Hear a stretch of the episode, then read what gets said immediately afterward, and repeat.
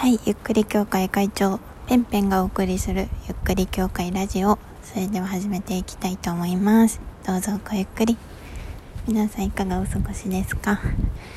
えー、私はですね、うん、最近あの会社にちょっと長い時間残ってですね実は英語の勉強していますはいなんかねあの今会社で英語部っていう、うん、なんか英語を勉強したい人が入る部活みたいのが 発足されてそうそれでなんかあの私ってなんかなんだろうななんかそういう面白そうななんか部活とかなんかなんていうのかなゲームでいうパーティーみたいのがこうできるととりあえず入るみたいな。とりあえず入りたいみたいな。そう寂しがり屋なのかな？なんかそういう何かにこう属して誰かとなんか共有したりするっていうことが、まあ、好きなので、まあ、なんかそういうのができたらとりあえず入りたいみたいなまずそういう気持ちになるんですね。で、まあ、英語部ということなんですけれども、えー、実は私そうだなもうすぐ半年になるのかな？あのー、毎週金曜日に朝活やってましてあの英語の1時間だけなんですけど、まあ、ネイティブのニューヨーカーの、えー、人と、まあ、話すみたいななんかそういうあの朝活、うんまあ、いつもより1時間早く来て会社にそのネイティブの人がいるからその人がこうとなんかトークする、えー、 English talk するみたいななんかそういう、えー、のがあってでそれにそれがもうすぐ開始して1年ぐらい経つんですけれども、まあ、それにもなんかゆるーくいってる。でもなんか最初はあの何て言うのかな英語まあ、別にできてもできなくてもどっちでもいいわみたいなねなんかそういう感じだったんですよね、まあ、私あのそう。そういう状況だったんです。だけども、まあ、なんかその英語部っていうのが今週か先週先週か先週ぐらいからできてでまあなんか活動で言うとそのなんか有料のえっと、英語のなんか解説動画みたいななんか有名どころの先生がやっているセミナーの英語の、問題解いてその問題をなんか聞くの解説を聞くみたいなあの動画なんだけどそれをなんか1時間半ぐらいかななんかやるみたいのを先週からやっているんですけれども、まあ、最初意味わかんねえみたいな感じだったけど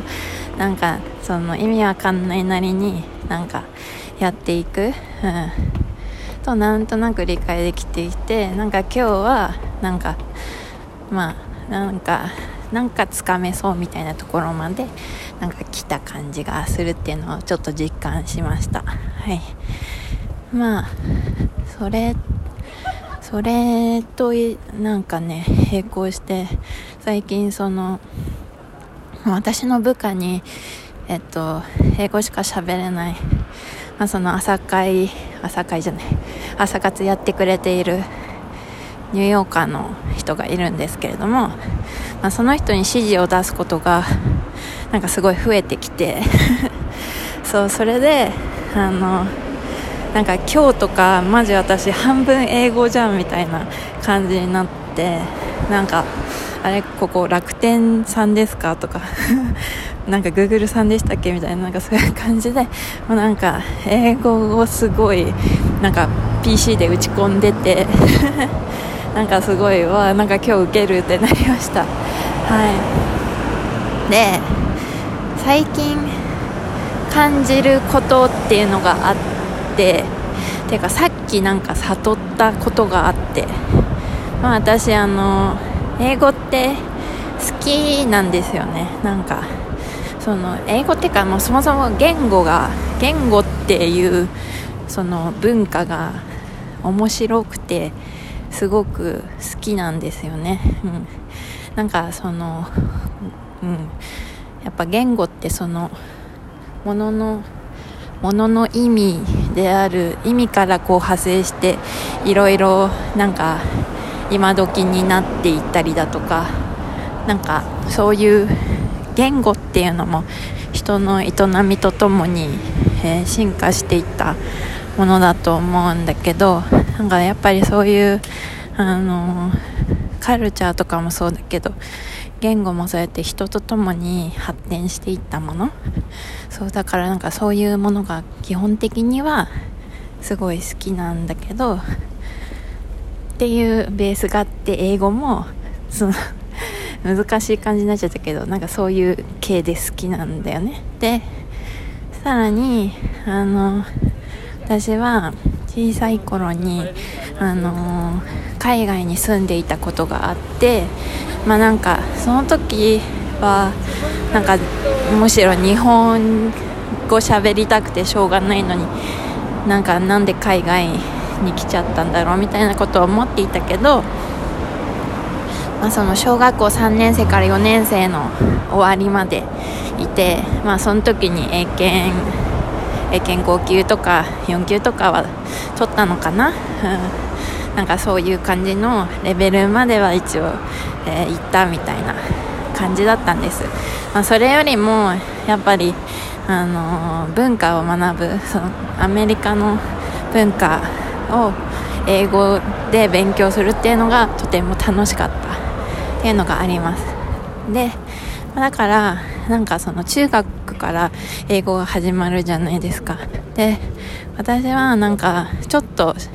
なんか聞き取れるちょっとというか結構聞き取りの方がうまいと思うんだけど聞き取れるけどまあ喋れはしない。けどまあ読めるみたいな意味もなんとなくわかるみたいななんかそういうスタートだったんですよね。でまあ、そうやって、まあ、英語はなんか楽しいよねみたいななんか授業も最初は簡単だからそうなんか点数も良かったんだけどさ。なんか突然さなんかなんだろう。突然なんか誰が唱え始めるんだよっていうレベルでさなんか形容詞とかさなんかあと何？副詞とかさ日本語で意味を説明しろと言われても難しいですみたいなさそういう言葉でさ英語をさ説明しだすみたいな。SVOC のなんか目的語がこうではこれでとか言われるけどそもそも目的語って何みたいな。日本語で説明してまずみたいな。なんかそういうなんだろう。アカデミックな英語のうん方程式みたいな。そう。なんかそういうのが出てきたあたりからすごく拒絶反応が出てしまって英語はまあ好きだしあの英語で文化を学ぶのは楽しかったんだけどもうその 私の知ってる英語じゃないみたいになってからもうなんかそっから英語が嫌いになっちゃったんですよ。そう。だから、まあ、なんか聞き取れはするけどなんかもうテストの英語がもうとにかくなんかもう拒絶反応みたいな。そうそもそもなんかそういうさ数学とかが嫌いだからさ方程式みたいななんか感じにさされちゃうとさなんかもう嫌なのよ。だからもう英語嫌いみたいになっちゃったのよね。そう、まあ、そんな過去がありなんか帰国子女だけどなんか英語はあんまり好きじゃないみたいなそういう感じ、うん、なんかちょっとしたふざけた英語でなんか喋るとかはなんかできるけど別になんか、うん、その英語教育のトラウマみたいのがあって積極的に勉強したいと思わなかったしなんかそうね。むしろあのなんかトエックと取るとかさなんかそういうのが英語できる人のスタンダードみたいな感じになってるから、うん、なんかそういうアカデミックな英語をなんか勉強したくない方向にわざと行こうとしたりとかそういう感じだったんです、まあ、そういう感じで私英語のことを嫌いになってあの英語と絶好みたいな感じになっていた時期がありましてからの去年ぐらいですよねその英語の授業が始まって。で聞き取りはできるからあのだしその彼が何言っているかとかはなんかすごいわかるけどまあその会話ができないみたいなそうでなんか彼の教え方のすごいいいところがやっぱたなんか楽しかったんですよすごく。その英語でじゃなくてなんかそもそものなんかコミュニケーションを取るってこういうことだよねみたいなことを英語でやるんですよ。